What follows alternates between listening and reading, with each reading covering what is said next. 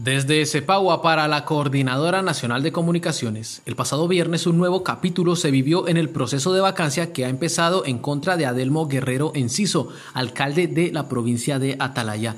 Y es que en un primer momento la solicitud de vacancia surgió por parte de la población civil. Los argumentos eran expresados en un informe elaborado por Giner Retuerto, regidor de la Municipalidad Provincial de Atalaya, quien alegó la ausencia del alcalde provincial en varias sesiones de consejo, esto producto de un viaje a los Estados Unidos. También se daba cuenta que existían malos manejos dentro del presupuesto de la Municipalidad de Atalaya, los cuales eran conocimiento del alcalde provincial.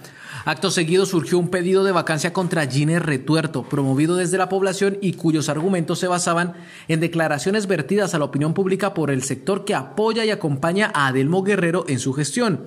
Al regidor Retuerto se le señalaba de transgredir el artículo 11 de la Ley Orgánica de Municipalidades. Se afirmaba que era un trabajador de la Municipalidad de Cepagua, distrito de la provincia de Atalaya, y que además habría incidido en la decisión para aprobar un presupuesto para la ejecución de la obra de empistado de cuatro calles del malecón de Cepagua.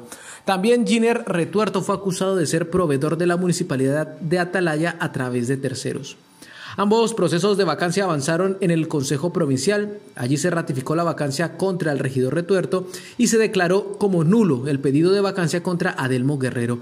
Ya en la instancia del Jurado Nacional de Elecciones el panorama cambió, pues al estudiar las sesiones de Consejo, el ente rector en materia de procesos electorales calificó como improcedente la vacancia del regidor Retuerto, por lo que hoy continúa ejerciendo sus labores.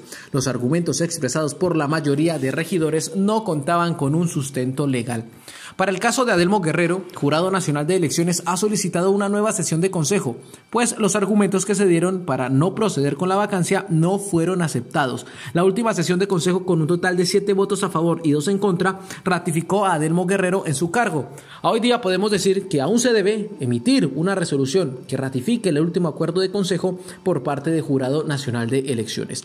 Reportó desde Cepagua Oscar Telles para la Coordinadora Nacional de Comunicaciones.